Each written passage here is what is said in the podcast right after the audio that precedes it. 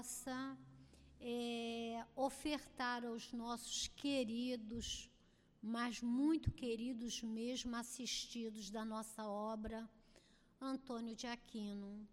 Nós aqui temos aos sábados a evangelização das mães, que são muito queridas para nós, a evangelização dos bebês, das crianças, até os adolescentes, até 18 anos.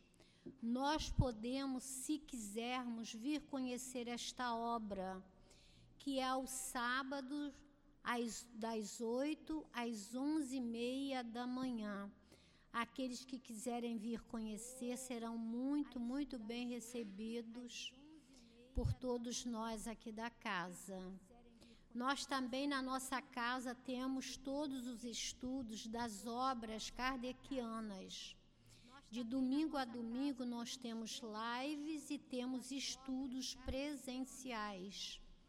Aqueles que também quiserem vir estudar com a gente, também serão muito bem-vindos. A gente sempre fala, não é, sobre o estudo, a frase de Jesus que recuou em nossos pensamentos, nossa mente até hoje.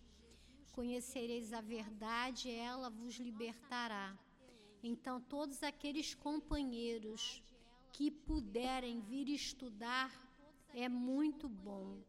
Conhecer a doutrina nesta reencarnação, como o professor José Jorge falava, é, um grande, é uma grande alegria. Então, que a gente possa, sempre que nos for possível, estudarmos, assistirmos uma reunião pública, porque isso é muito bom para nós. Nós também temos a nossa livraria, que nesse mês de dezembro, aqueles que quiserem presentear com o chocolate, que é um livro, a nossa livraria também está aberta para todos vocês. E hoje, como eu falei, o Evangelho é o capítulo 6, o Cristo Consolador. Item 1: Julgo leve.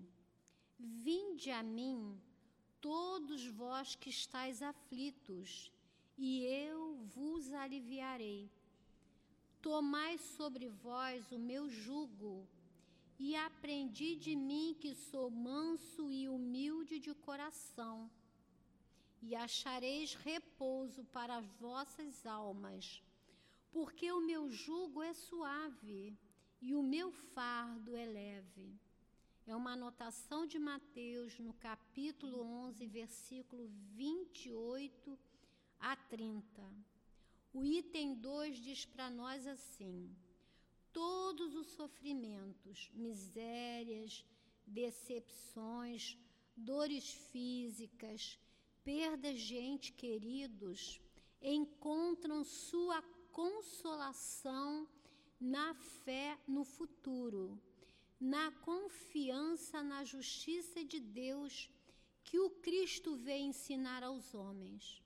Entretanto, sobre aquele que nada espera após a vida, ou simplesmente duvida, as aflições tornam-se muito mais penosas e nenhuma esperança vem diminuir o seu amargor. Eis o que levou Jesus a dizer: Vinde a mim, todos vós que estáis fatigados e eu vos aliviarei. Jesus, no entanto, colocou uma condição para a assistência e a felicidade que promete aos aflitos. Essa condição está na lei que ele ensina. Seu jugo é a obediência a essa lei. Mas esse jugo é leve e essa lei é suave, já que impõe como dever o amor e a caridade. A gente pede para que vocês leiam essa, esse capítulo, porque ele é muito consolador mesmo. O próprio capítulo já nos diz que é o Cristo Consolador. Então vamos elevar nossos pensamentos a esse Cristo consolador e levar até Ele todas as nossas aflições, as nossas misérias, as nossas dores físicas e morais, e pedir a Ele que, por misericórdia, nos ajude a sermos hoje, amanhã, sempre no caminho do bem e do melhor para nós. Te pedimos, querido Cristo Jesus, que nos abraces neste momento. Abraces o nosso querido, muito querido Birajara, a nossa querida Conceição e a todos nós que aqui nos encontramos, encarnados e desencarnados, e que teu abraço seja o consolo desse dia e de todos os dias da nossa caminhada. Agradecemos e pedimos ao nosso altivo que possa assistir o nosso Birajara no seu estudo. Pedimos a todos os trabalhadores do nosso SEAP, a toda essa equipe, essa coluna, para nos ajudar no momento dos estudos, do passe nessa reunião. Então, em teu nome, querido Cristo Jesus, e em nome de Deus, que é o nosso Pai, solicitamos a Ti, Pai, a permissão para darmos início à reunião de estudos da manhã de hoje. Graças a Deus. Então a gente vai passar o estudo para o nosso querido Birajara, né? Que é a parábola do grão de mostarda.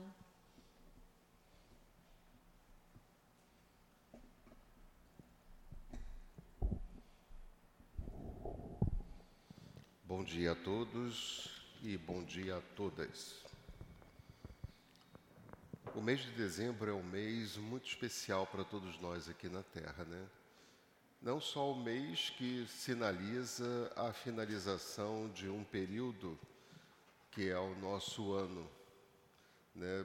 todos os meses de dezembro, a gente começa desde o seu início a fazer planos, a desejar para os outros muita paz, muita alegria. Para nós aqui no Brasil, nós temos um clima surpreendente, né? um clima belíssimo, muito claro, muito radiante, o que em outras partes do nosso planeta tem exatamente o contrário: muito frio, muita neve, é, muito céu escuro, e nós aqui podemos usufruir desse céu tão lindo, de tão azul, radiante, que vão que vai cada vez mais norteando a nossa caminhada e como que fazendo uma despedida de um ano todo que passou, onde mês a mês nós tivemos cada um de pular seus próprios obstáculos, de vencer as suas próprias iniquidades,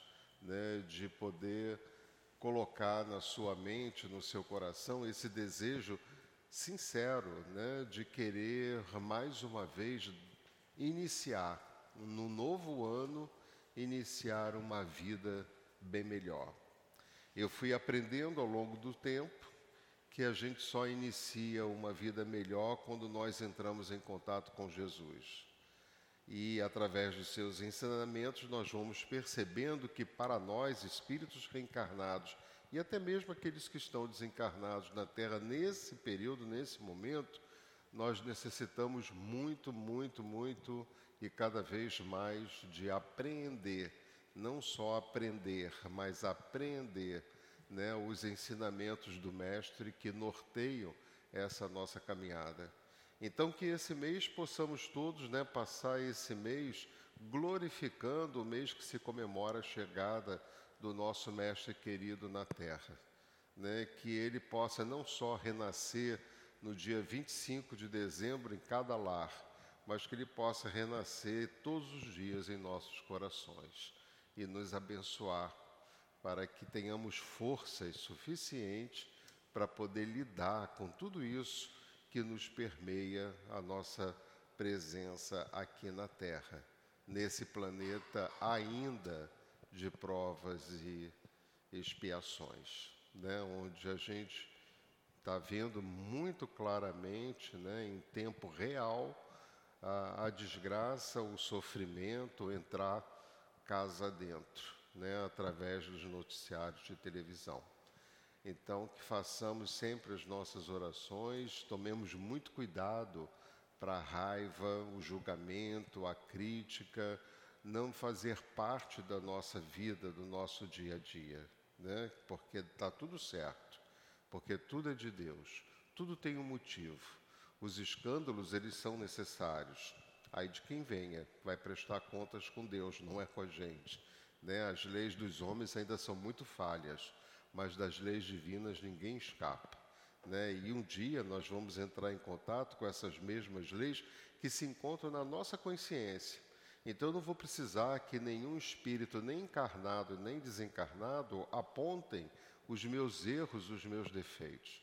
Eu mesmo farei isso através do acordar da minha consciência quando for o momento para encarar aquilo que eu venho não só fazendo mecanicamente, fisicamente na Terra, mas o que eu venho fazendo a partir e através dos meus pensamentos.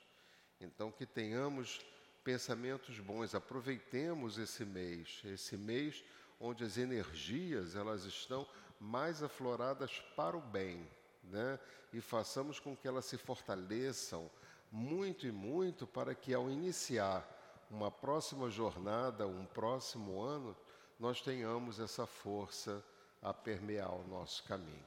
Que com certeza nós estamos partindo para algo muito bom, algo muito feliz, né? embora muitos não entendam muito bem isso.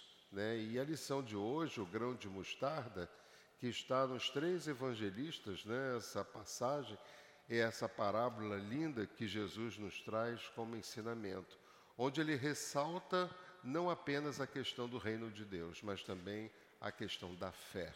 Uma coisa está muito ligada à outra, né?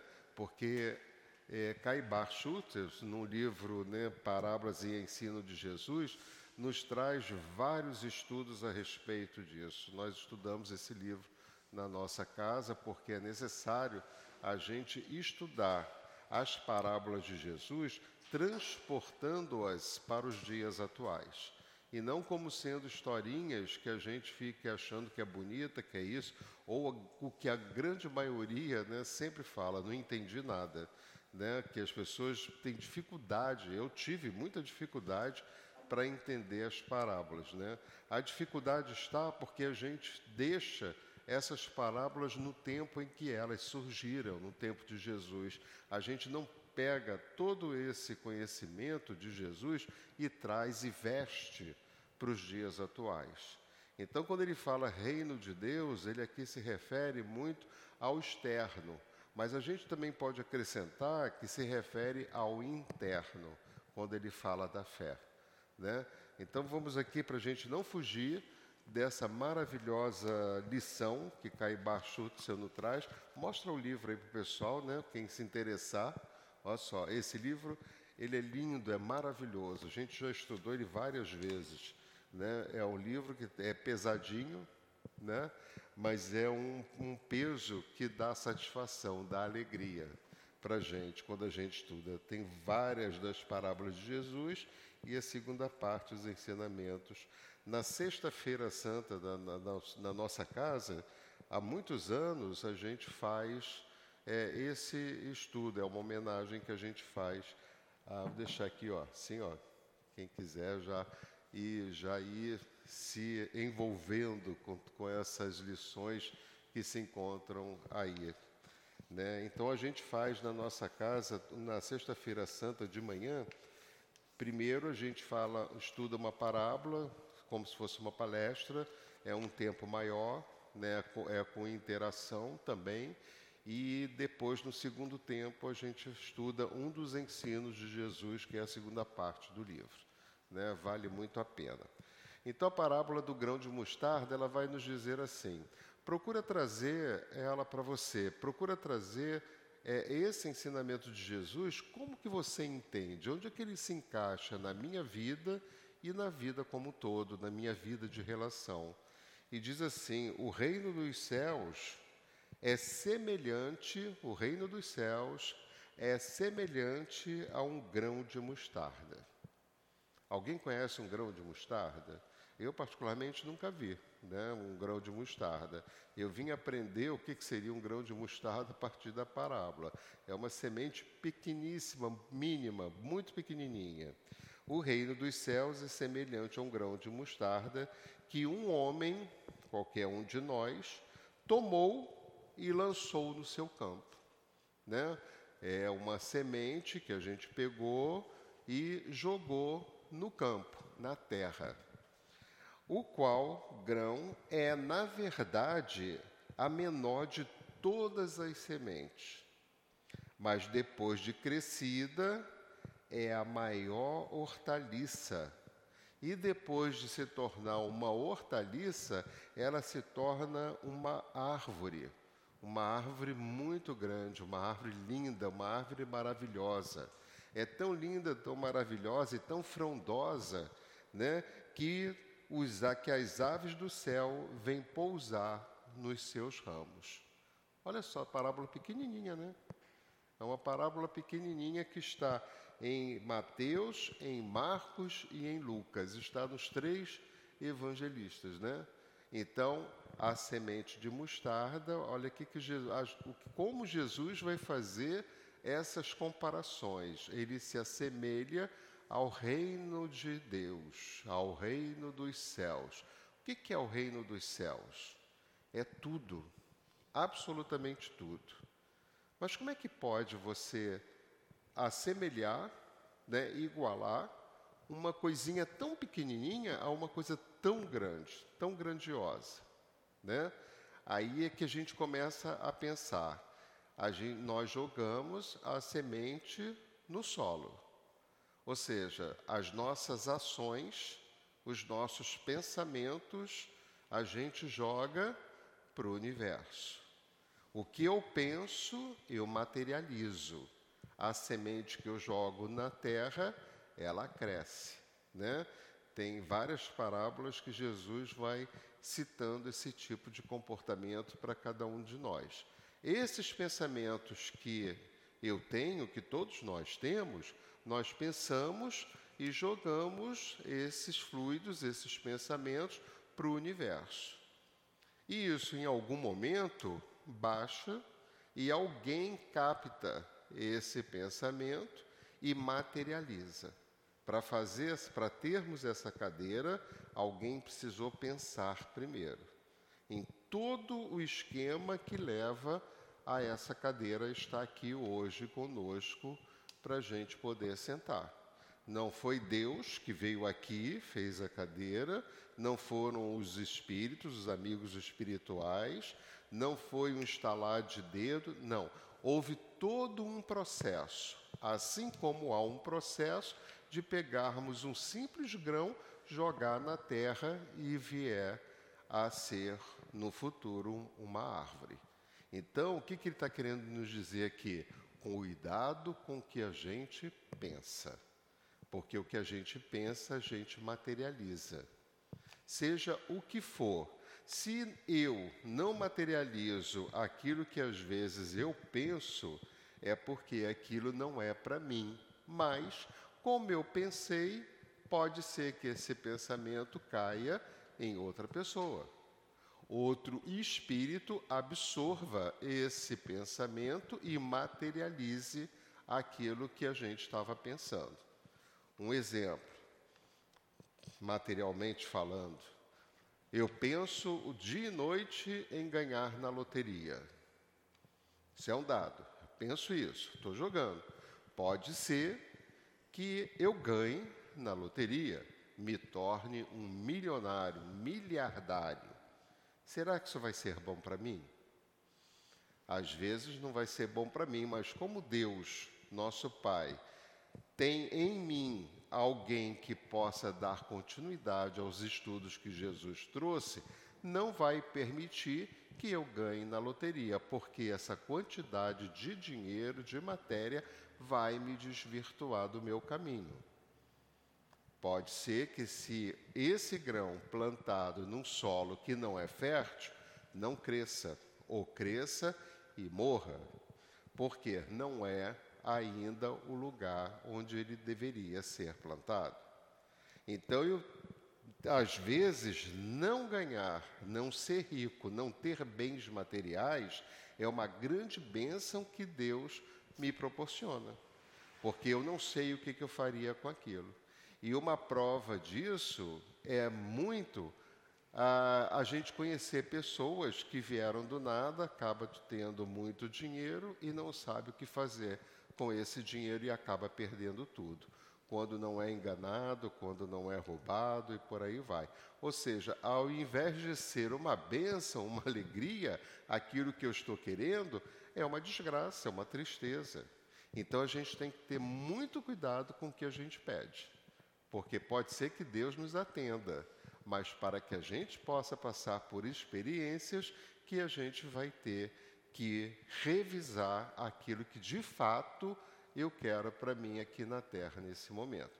Daí vem a lição o necessário supérfluo e por aí vai. Várias outras lições que Jesus traz para a gente. O reino dos céus é semelhante a um grão de mostarda, que um homem pegou, tomou e lançou no seu campo, o qual grão é, na verdade, é menor de todas as sementes, mas depois de crescida é a maior das hortaliças e faz-se árvore, de tal modo que as aves do céu vêm pousar nos seus ramos. Né? Então vamos ver o que, que Caibar Schutzel traz para nós como sendo uma provável explicações, porque isso aí a gente pode desmembrar de várias outras maneiras, né? Tanto é que os, os teóricos fazem isso, né? Não é, é uma das né, lições que a gente tem através essa de Caibar Schutzel. Consideremos aqui o reino dos céus, isso é Caibar que está falando, como tudo o que está acima, abaixo, à esquerda, à direita, no centro, de todos nós. Ou seja, o que, que ele quer dizer? Que o reino dos céus é tudo, absolutamente tudo, onde eu posso estar, onde a minha vista alcança, onde eu vivo, é tudo. É a terra, é o planeta, é o reino dos céus. Além de ser a terra e o planeta, é o universo. Então a gente tem para nós, ainda com a nossa visão e a nossa inteligência ainda limitada, a gente considera a Terra o reino dos céus. Todo esse espaço imenso, infinito, incomensurável, né? o nosso universo, onde se balançam os astros e fulgem as estrelas. Todo esse éter que nos parece vazio, mas que na verdade encerra multidões de seres e de mundos onde se ostentam as maravilhas da arte e da ciência que vem de Deus. O universo. Então, esse é o reino de Deus. Tudo, tudo que a gente possa imaginar é criação de Deus, é criação divina. E nós que estamos na segunda fase da nossa reencarnação, nós ainda não temos condições mais avançadas de entender até mesmo Deus. Quando a gente quer saber de Deus, tem gente que pergunta assim: quem é Deus?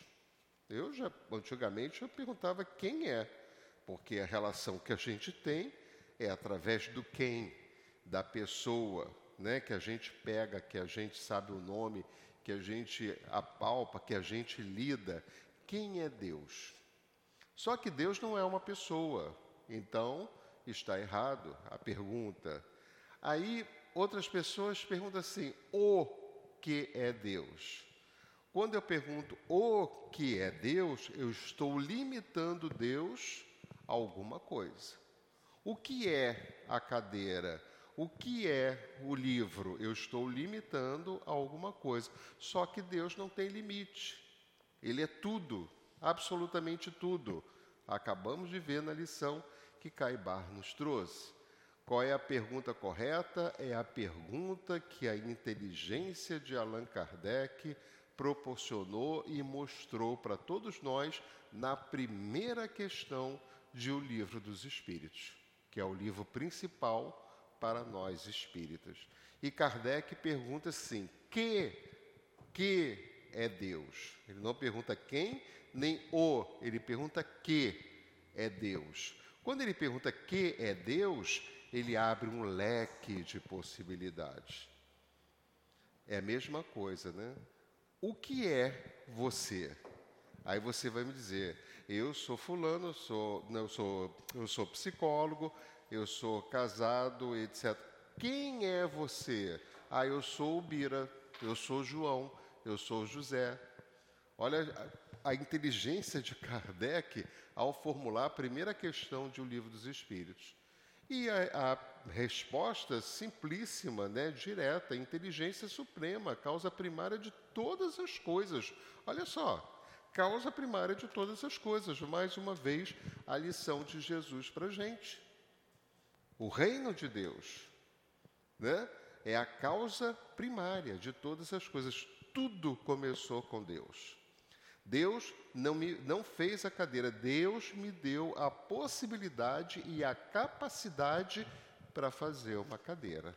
Seja a nível de pensar, na arquitetura, no designer, seja na, na, nas, na condição de carpinteiro, de industrial, de poder manualmente confeccionar essa cadeira. Então a gente tem que pensar Deus como tudo, absolutamente tudo. Aí a gente vê isso aqui que Caibar nos ensina e a gente fica pensando: então Deus está fora de nós? Porque ele fala do universo, ele fala das estrelas, ele fala do sol, ele fala disso, ele fala daquilo. E nós? Onde é que se encontra Deus para nós? Né? Ou seja, o que eu sei de Deus está tudo externo a nós e interno. Onde é que está Deus? Aí vem mais uma vez Kardec fazendo a pergunta, né? Onde que se encontram as leis de Deus? Na minha consciência. Interno, está dentro de mim. As leis de Deus estão na minha consciência. Então, Deus está em mim e está fora de mim. Por quê? Eu também pertenço ao universo. Eu faço parte, como a estrela, como o sol, como a terra, eu também faço parte desse universo de Deus. Eu não sou diferente. Né? Eu também faço parte da criação divina. E aí Caibar continua: Para quem o ver da terra com os olhos da carne, parece o seu conhecimento insignificante como é uma semente de mostarda. Se você pegar uma semente de mostarda e colocar aqui, pode ser até que alguns nem vejam, pode ser que alguns esbarrem e joguem ela no chão, pode ser que ela fique aqui durante um tempão e ninguém nunca deu importância. Se você sai ali na rua, você olha a sua volta, você não vai dar tanta importância. Agora sobe uma montanha e vê a cidade lá de cima você vai ver ela como um todo. Pega essa semente e joga no campo, você vai ver uma árvore maravilhosa. Então, para quem vê da terra, com os olhos de carne, meus olhos de ver, parece o seu conhecimento insignificante, como é uma semente de mostarda. Tem menor valor para mim. Se me, me derem uma semente de mostarda, o que, que eu vou fazer com isso? A gente acaba até jogando fora se eu não tiver conhecimento para tanto. Mas, vê como ele fala, né? Parece o seu conhecimento insignificante. O meu conhecimento é tão insignificante eu jogo aquilo no lixo. Mas depois que o estudamos, como nós estamos fazendo aqui hoje, assim como depois que a planta, se, depois que se planta a semente, nossa inteligência se dilata. a minha, o ser inteligente que habita em mim, porque eu comecei espírito como sendo princípio inteligente.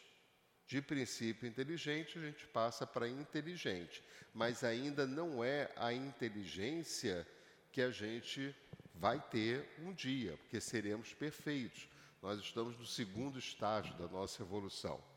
Então a gente vai conseguir chegar no mesmo patamar de Jesus. Embora muitos não entendam isso. Jesus é meu irmão, não é meu pai. Pai é Deus de todos nós, inclusive de Jesus. É, esse é um, entre aspas, dos equívocos de algumas religiões, de algumas crenças, de algumas seitas, que considerava até então Jesus como sendo nosso pai. Só que Jesus não é pai, Jesus é irmão. Ele está conosco. Ele mesmo falou para a gente: podeis fazer mais do que eu. Ora, se eu posso fazer mais do que ele, ele jamais poderia ser Deus, jamais poderia ser Pai. Então, ele, como a gente, está sempre num processo evolutivo, porque assim Deus quer. Ninguém jamais chegará a ser Deus, mas chegaremos muito próximo a Deus. E para que cheguemos próximo a Deus, é necessário que a gente vá a Jesus. Por quê? Jesus traz para a gente: eu sou o caminho, eu sou a verdade e eu sou a vida. E ninguém vai ao Pai senão por mim. Ou seja, eu preciso amealhar esses conhecimentos para poder chegar até Deus. Mas jamais serei Deus. Quando muito eu sou pai dos meus filhos consanguíneos, mas jamais serei pai dos espíritos, né?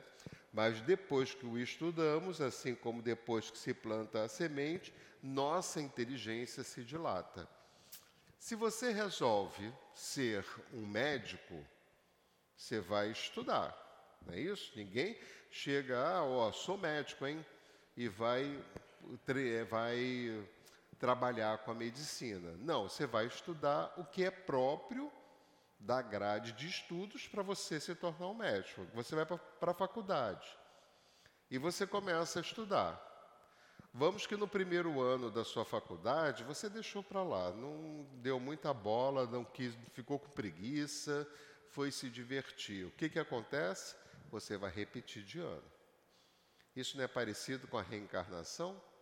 Eu não me dei bem nessa reencarnação. Vou repetir a reencarnação no mesmo clima, na mesma forma. E aí a gente vai, né, de alguma forma, estudar. Vou estudar primeiro ano, levei bomba, não passei, vou estudar mais ainda. Fui passando de ano, fiz cinco anos de faculdade de medicina. Me tornei médico, ganhei meu diploma. Mas, para por aí? Se eu quiser ser um médico, entre aspas, medíocre, né? um médico só para fazer pequenas coisas, ter um consultório só pensando em ganhar dinheiro, etc., coisa e tal, estou satisfeito, vou ser assim. Não, eu quero ser um bom médico, aí eu vou fazer pós-graduação. Quero ser melhor, vou fazer mestrado, vou fazer doutorado, vou fazer extensão no, no exterior, de cursos no exterior e por aí vai. Não para nunca. Assim é o espírito. Isso aí eu estou falando de algo da matéria, ser médico, né? aqui na Terra. Então, se eu quiser ser um excelente médico, eu vou ter que ir galgando esses espaços. Agora, se eu quiser ser um médico mais ou menos, eu paro por ali, vou ser um médico. Isso é uma maravilha, por quê? porque Deus nos concedeu o livre-arbítrio. A escolha é minha. Então, a minha escolha é que vai determinar que caminho eu vou tomar na minha vida. Então, se eu tenho livre-arbítrio, se eu tenho esse poder de escolher a minha vida, o que, que eu quero para ela? Ah, eu quero ser feliz. Por acaso você sabe o que, é ser feliz? Porque quando a gente diz eu quero ser feliz, você tem duas conotações, dois caminhos. Na maioria das vezes, as pessoas dizem que querem ser felizes materialmente falando. Quero ter dinheiro, quero ter casa própria, quero ter carro, quero ter isso, quero ter aquilo. São poucas as pessoas que falam que eu quero ser feliz espiritualmente falando. Quando a gente fala espiritualmente, do espírito, a gente está falando na condição moral. Eu quero ser melhor do que eu sou. Eu quero tirar de mim essa raiva, essa mágoa, esse ressentimento. Isso aí eu estou querendo ser feliz, falando do espírito. Agora vamos pensar. Quando desencarnar, porque a nossa vida verdadeira não é essa. Nossa vida verdadeira é na espiritualidade. Então, quando eu desencarnar, eu vou levar o carro, eu vou levar o apartamento, eu vou levar o dinheiro? Não, vai ficar tudo aí. O que, que eu vou levar? O esforço que eu fiz para me melhorar, eliminando a minha, a minha raiva, o, o, a minha má conduta, meus maus pensamentos, o meu orgulho, o meu egoísmo. Ninguém vai deixar de ter isso aqui nesse momento na Terra. Mas para o espírito o que importa é o esforço que eu faço por me melhorar. Então eu tenho que me esforçar por me melhorar. Agora, cada um de nós sabe qual é o esforço que deve fazer. Livre-arbítrio, escolha. Uns vão lá para a igreja católica, outros vão para a evangélica, outros vão para a Umbanda. Tudo é de Deus, tudo é uma maravilha. Então a gente é que vai ter que estar naquele lugar onde o meu coração estiver onde eu tenho mais compreensão daquilo que estão querendo me ensinar, para eu poder crescer e para eu poder evoluir. Se dilata como dilata a semente quando germina, transforma-se, transforma-se o nosso modo de pensar. Como só ia acontecer a semente modificada já, já em erva. Eu só consigo transformar a minha maneira de pensar se eu estudar. Não tem outro jeito. Adquirir conhecimento. São duas as asas da nossa evolução. Você adquirir conhecimento e adquirir moral. Nesse momento da Terra, é raro o espírito estar aqui para adquirir moral. Por quê? Porque primeiro eu preciso adquirir conhecimento. Primeiro eu preciso saber, porque eu só posso adquirir moral quando eu sei. Porque se eu não sei, que a matéria não tem tanta importância quanto o que eu sinto e o que eu penso dela, eu vou ficar reencarnando na Terra como planeta de prova e expiação ou em outro planeta que seja de prova e expiação. Eu vou ficar nesse estágio. Lembra da faculdade? Eu não consegui passar do primeiro ano porque eu não estudei.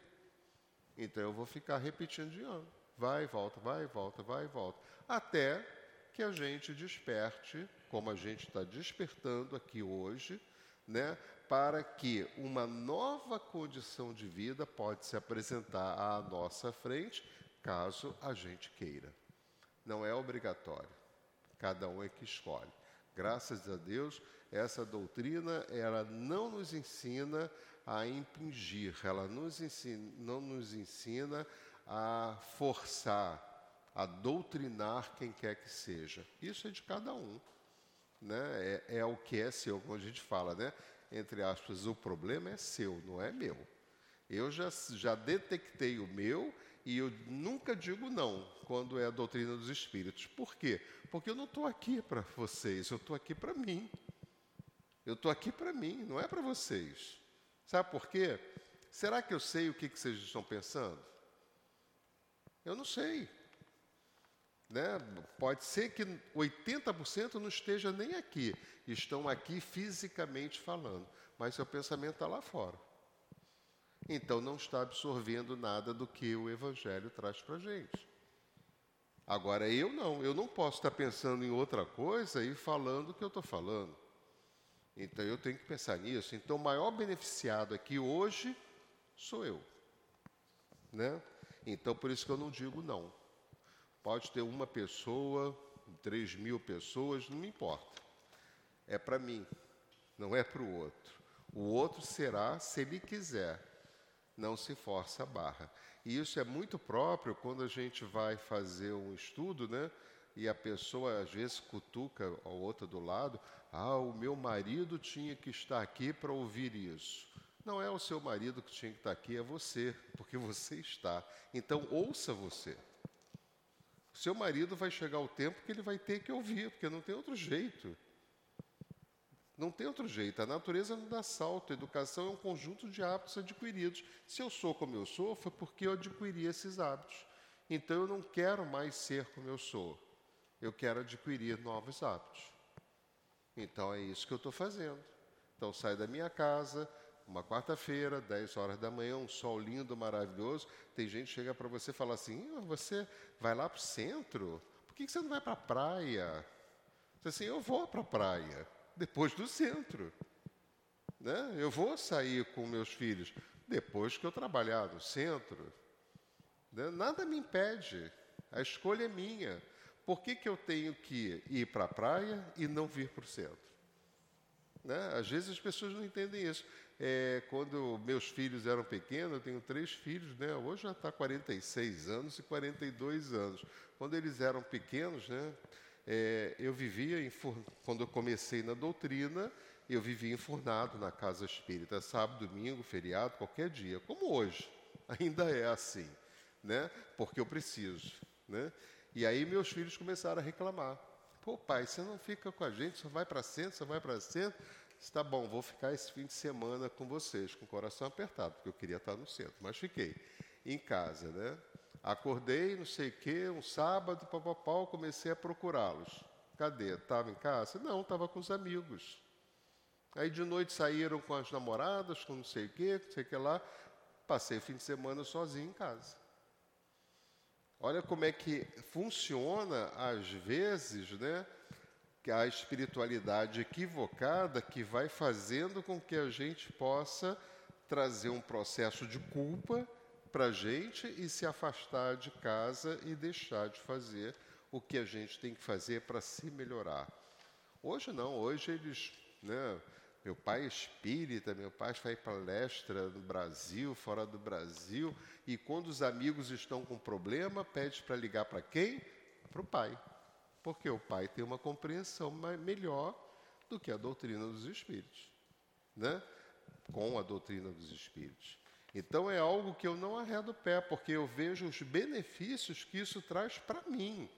Se não traz para você, faça o que traz, mas não tente de alguma forma me desvirtuar, tirar, me tirar do caminho, né? O, e o conhecimento do reino do céu cresce em nós como cresce a mostarda. Né? O conhecimento eu vou adquirindo, eu, como eu estou fazendo agora, e o, a mostarda que foi plantada, ela também vai crescendo, né? A ponto de nos tornarmos o centro de apoio em torno do qual voluteiam os espíritos, que eu acabei de falar. Quanto mais conhecimento você tem, maior entendimento você tem da vida que você está vivendo. Como tudo às vezes é necessário, muita gente é, afasta o processo da dor achando que Deus não é justo. A dor é uma bênção. Se eu não começar a aprender com a dor, vai ser muito mais dolorido, porque não vai só doer fisicamente, vai doer internamente, né? De apoio em torno da qual tem os espíritos. Bem assim, os, os homens que sentem a necessidade desse apoio moral e espiritual, da mesma forma que os pássaros, para o seu descanso, procuram a árvore. Olha como é que Caibar faz as comparações, né? Procuram as árvores mais exuberantes para gozarem a sombra benéfica das suas ramagens. Ora, Casa Espírita, estamos aqui estudando o Espiritismo, atendimento fraterno, as pessoas chegam aflitas, querem ser atendidas, vai ser atendidas por quem? Por aquele que sabe atender. Se eu não tenho o conhecimento necessário, como é que eu vou atender uma pessoa? Lembra do médico? Se eu não tenho é, formação necessária, eu não posso atender pessoas com casos piores, mais complexos. Eu vou atender casos simples. Na casa espírita é a mesma coisa. Então a gente tem que estudar. Quanto mais estudar, melhor, para poder, de alguma forma, a gente ajudar melhor as pessoas, né? Assim como os pássaros que procuram umas árvores para poder, de alguma forma, ali descansarem. O grão de mostarda serviu duas vezes para as comparações de Jesus. Essa sementinha nos levou a esse conhecimento fantástico, maravilhoso, que é o reino de Deus e a fé. Porque sem fé a gente não vai a lugar nenhum. Não adianta só a aquisição do conhecimento.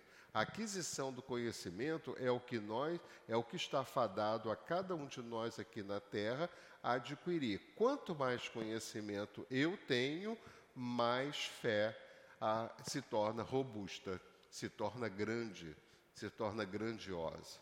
Então ele comparou um simples grão a essas duas potências para o nosso conhecimento, que é o reino de Deus, o reino dos céus e a fé. O grão de mostarda tem substância e uma semente faz efeito revulsivo. Essa mesma substância se transforma em árvore. Dá depois muitas sementes e muitas árvores, e até suas folhas servem de alimentos. É, não sei se vocês conheceram, essa casa leva o nome de uma pessoa que se encaixa perfeitamente nessa definição aqui, que se chamava, chamou Altivo Panfiro, que dá nome a essa casa. Uma pessoa que eu tive a honra, a graça e né, que Deus me permitiu chegar perto. Uma pessoa que me ensinou praticamente tudo que eu sei hoje de doutrina espírita ou que me levou a aprender tudo que eu sei hoje de doutrina espírita.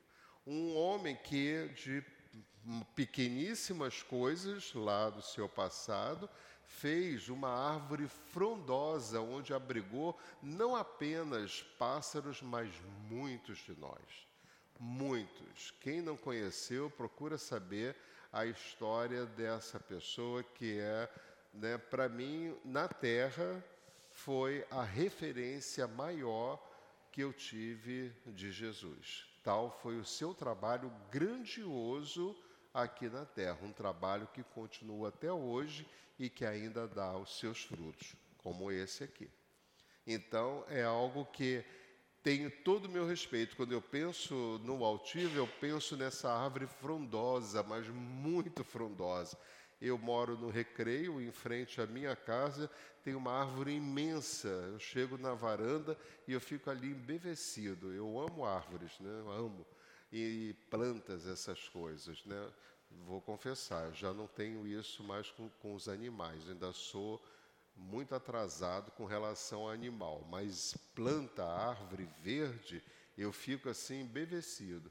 Então, às vezes, eu acordo de madrugada e vou para lá, para a varanda, para ficar olhando aquela árvore, né? que é uma coisa tão grandiosa, tão maravilhosa, que eu fico pelando com meus pensamentos.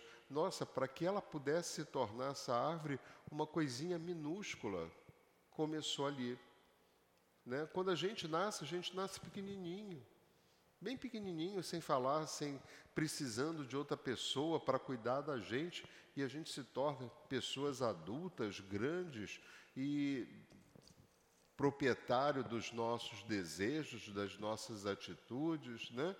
Então, é, são referências que a gente vai fazendo e comparações que vai trazendo um entendimento maior do que, que é a vida para cada um de nós, né?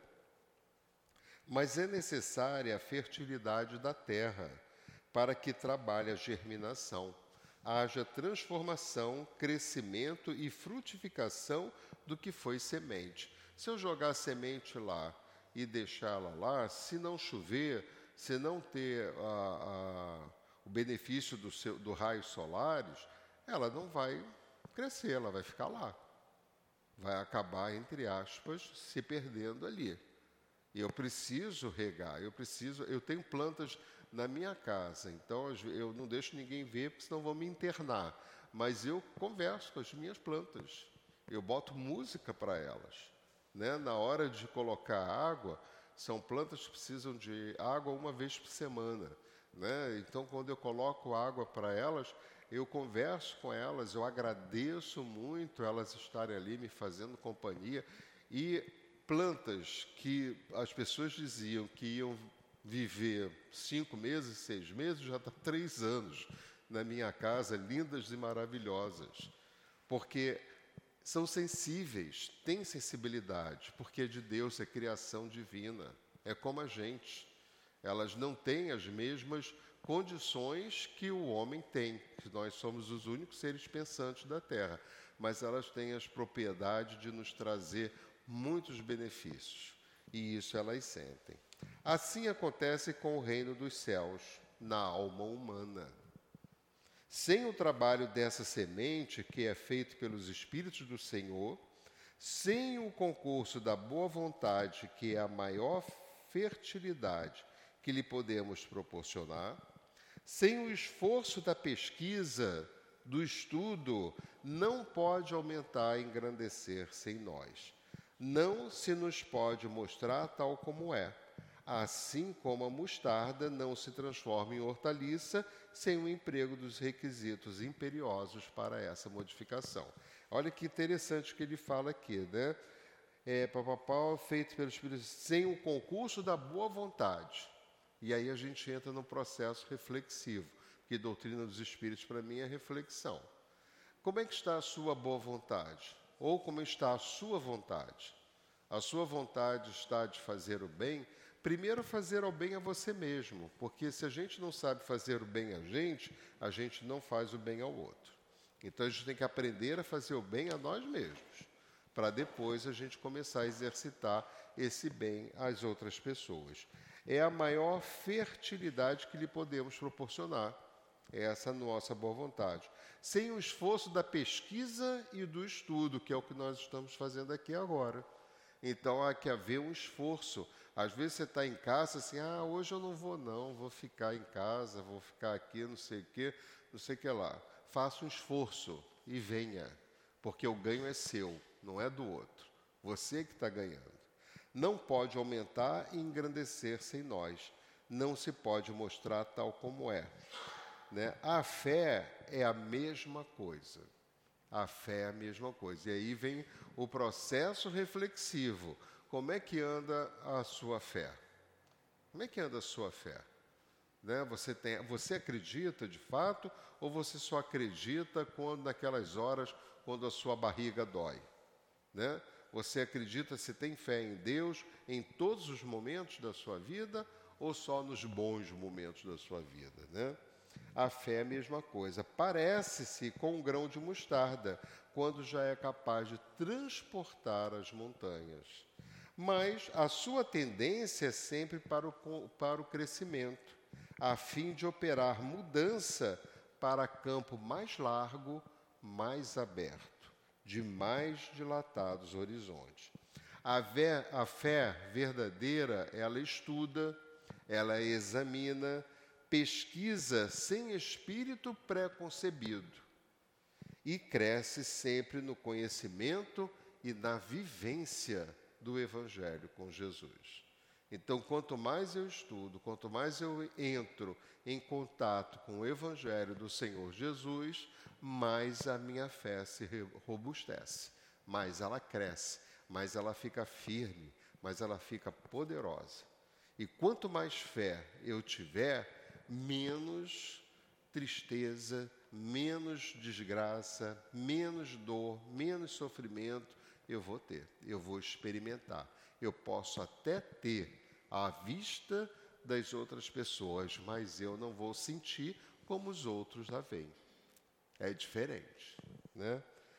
O Espiritismo, com seus fatos positivos, vem dar um grande impulso à fé, desvendando a todos o reino dos céus. O que nós estamos fazendo aqui agora? Nós estamos desvendando o reino dos céus através da doutrina espírita, através do entendimento dos espíritos. Assim como o reinado celeste abrange o infinito.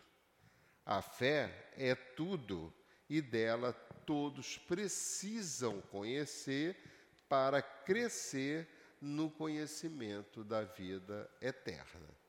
Então, que a gente possa encontrar, cada um de nós, né, esse Deus que reside na nossa consciência e, consequentemente, na condução do Espírito que ora encarnado, está na terra, não é para passear, não é à toa e nem por acaso. Cada um de nós tem a sua missão, seja ela qual for. Seja ela qual for. Nem que a sua missão nesse momento da terra seja plantar uma semente na sua vivência inteira aqui na terra, mas é para isso que você veio. Mas procure, além disso, para que você veio, fazer mais coisas. Mas não é mais coisas apenas para o outro. A gente sabe que fora da caridade não há salvação. Mas se eu não fizer a caridade para mim mesmo, obtendo os conhecimentos que a doutrina dos Espíritos nos traz, dificilmente eu vou fazer caridade para o meu próximo. Então, que a gente possa não é ser egoísta, não é pensar primeiro em você, é primeiro cuidar de você. Porque se você não cuida da sua saúde, você vai para cima de uma cama. E em cima de uma cama você não cuida de ninguém. Então é necessário que espiritualmente você cuide de você para que você possa cuidar do seu próximo. Muita paz e muita luz e muito amor para todos nós. Agradecemos ao nosso muito querido Ubira pelo estudo dele, muita reflexão para todos nós e que ele sempre possa estar aqui conosco, porque a imagem dele já nos lembra realmente o nosso querido altivo. Vamos então agora passar para o segundo momento da reunião pública, que é o momento do passe. E a gente vai solicitar aos médios que se posicionem. E todos nós também que nos encontramos em nossas casas, possamos nos ligar a Jesus, aos benfeitores espirituais, porque todos nós, com certeza, iremos receber o passe espiritual que esses queridos trarão para nós, para nos ajudar fisicamente, moralmente e espiritualmente. Então, então vamos mais uma vez voltar e conversar com Jesus. Jesus, nesse momento do passe, te pedimos a tua ajuda, a tua ajuda para os nossos corpos, para as nossas mentes. Ajuda-nos, Senhor, aliviando as nossas dores, as nossas dificuldades que esses trabalhadores da nossa casa, esses teus trabalhadores, Jesus, possam, através das mãos dos médios, renovar os nossos fluidos, apaziguar as nossas dores. Ajuda-nos, Senhor Jesus, agora como médico. E em teu nome, querido Jesus, em nome de toda a espiritualidade da nossa casa, mas acima de tudo, em nome de Deus, que é o nosso Pai, pedimos a Ele que nos permita esse momento, o momento do passe. Graças a Deus.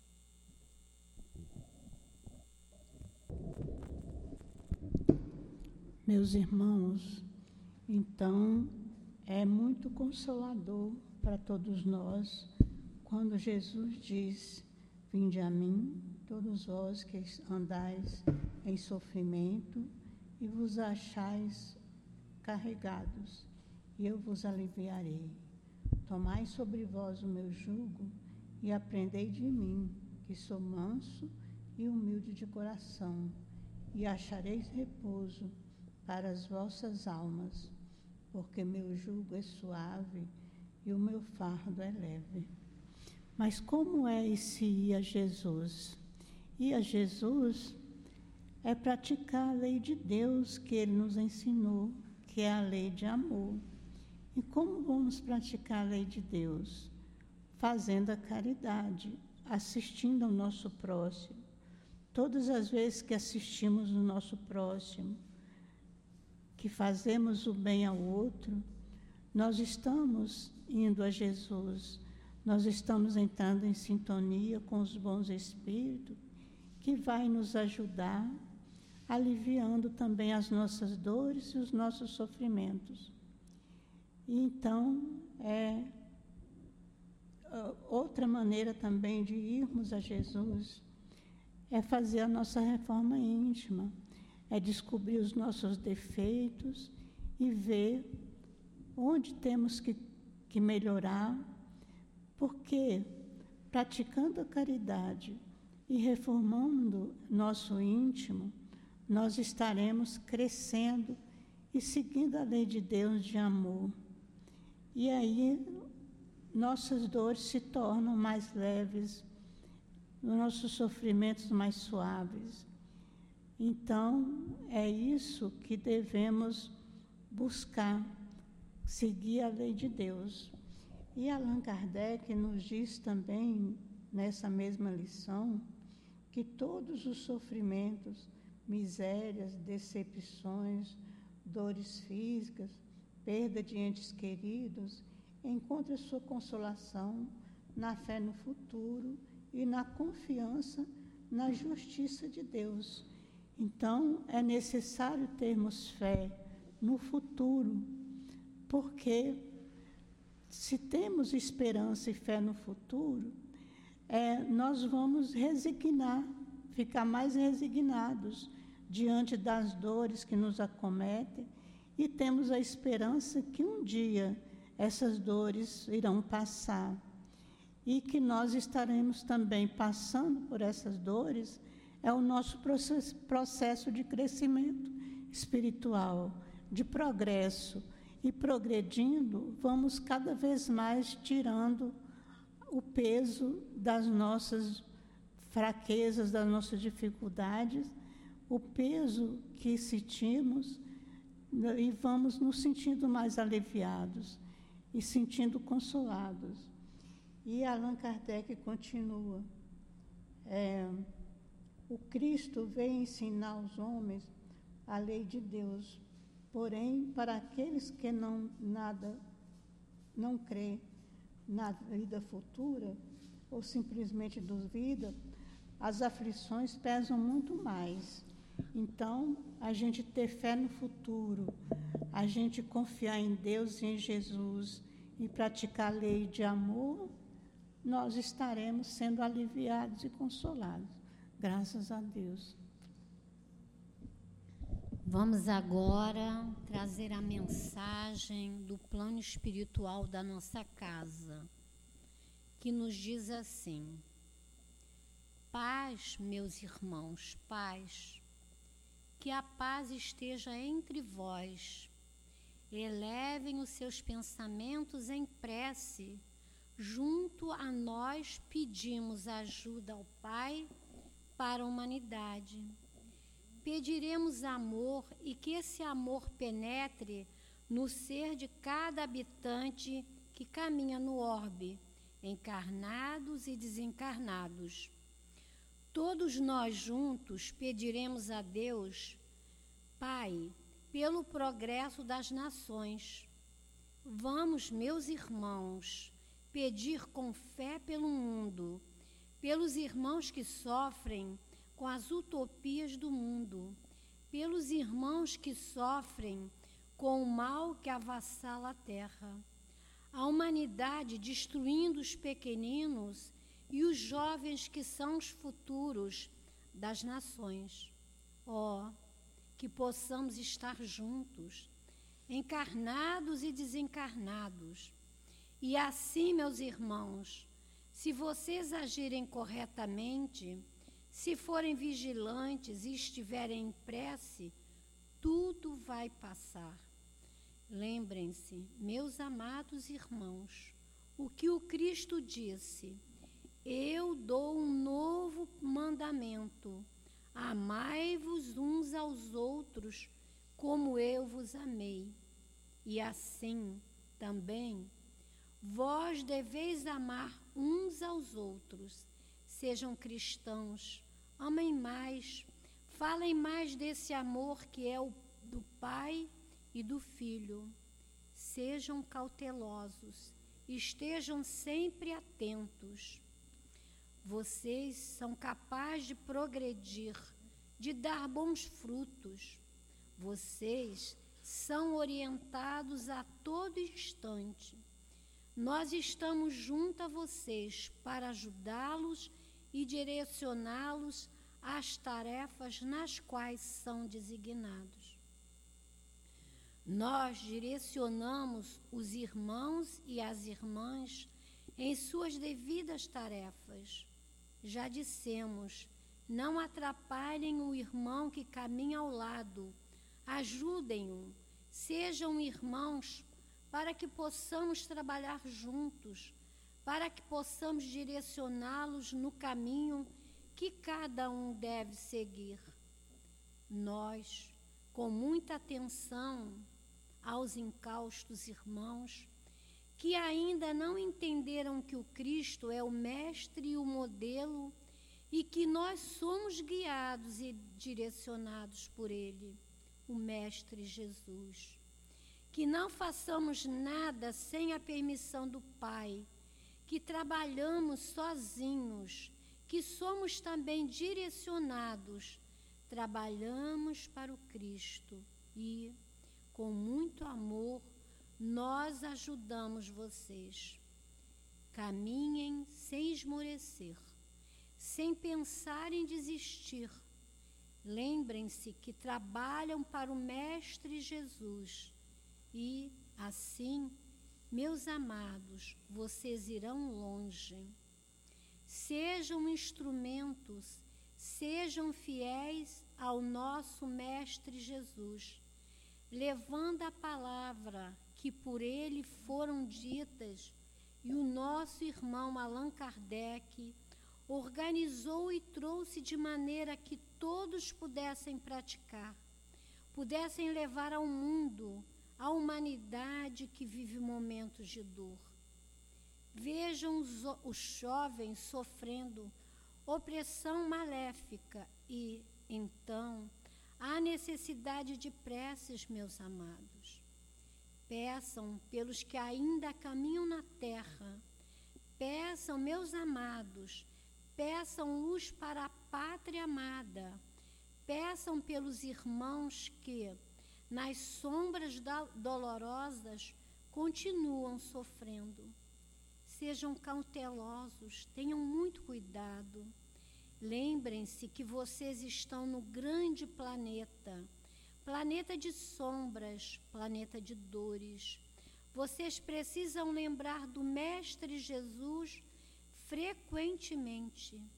Lembrem-se de quanto ele nos ama. Sigam o modelo, sejam caridosos, sejam pacientes, sejam pacíficos. Lembrem-se que todos estão em um grande hospital não em um clube festivo. Lembrem-se das dores que virão e vocês, médios trabalhadores, estejam prontos para os trabalhos, para o rumo que estão tomando. Seriedade e disciplina. Sejam menos vaidosos. Lembrem-se que a beleza da matéria se acaba, leva décadas mas um dia tudo se acaba.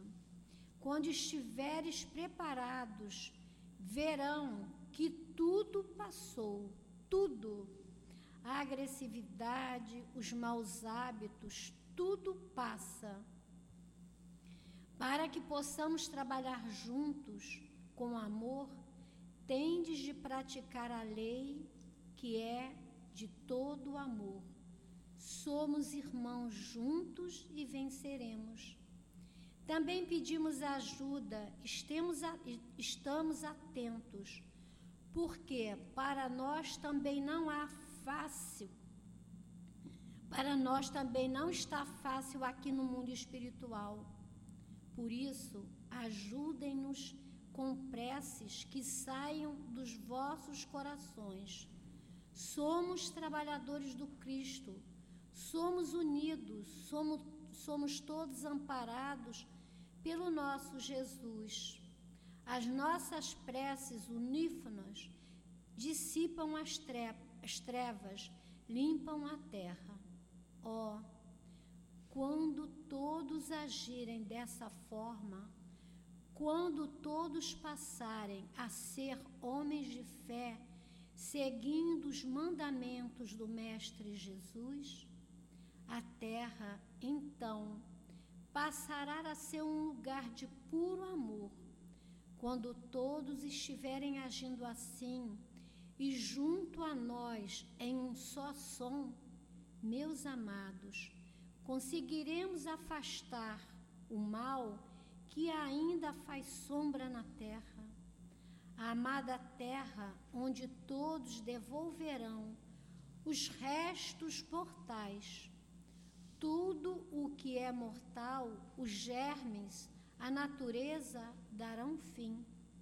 Mas tudo o que for do espírito imortal, sabemos, meus amados, que é eterno e será amparado por Deus. Pai de amor, misericórdia e puro poder, e também pelo nosso Jesus, que é guia modelo a quem todos devem seguir. Jesus e Kardec sempre. Paz a todos vocês, um irmão e trabalhador do Cristo. E assim, amparados, abraçados por essa mensagem que nos foi trazido por um amigo espiritual, abraçados e amparados pela palestra e pelo passe, só temos a agradecer. Agradecer tudo que recebemos nós nesta manhã de luz. Obrigado, bons espíritos. Obrigado, Jesus, nosso mestre e nosso pastor. Obrigado ao SEAP, esta casa que nos acolhe e nos abraça com amor. Obrigado, Deus, nosso Pai. Obrigado por todas as oportunidades que colocas em nossa caminhada. E em nome de todos vocês, mas acima de tudo, em nome de Deus, que é o nosso Pai de amor e que nos criou por amor e para o amor, pedimos a permissão para darmos por encerrado o estudo da manhã de hoje. Graças a Deus.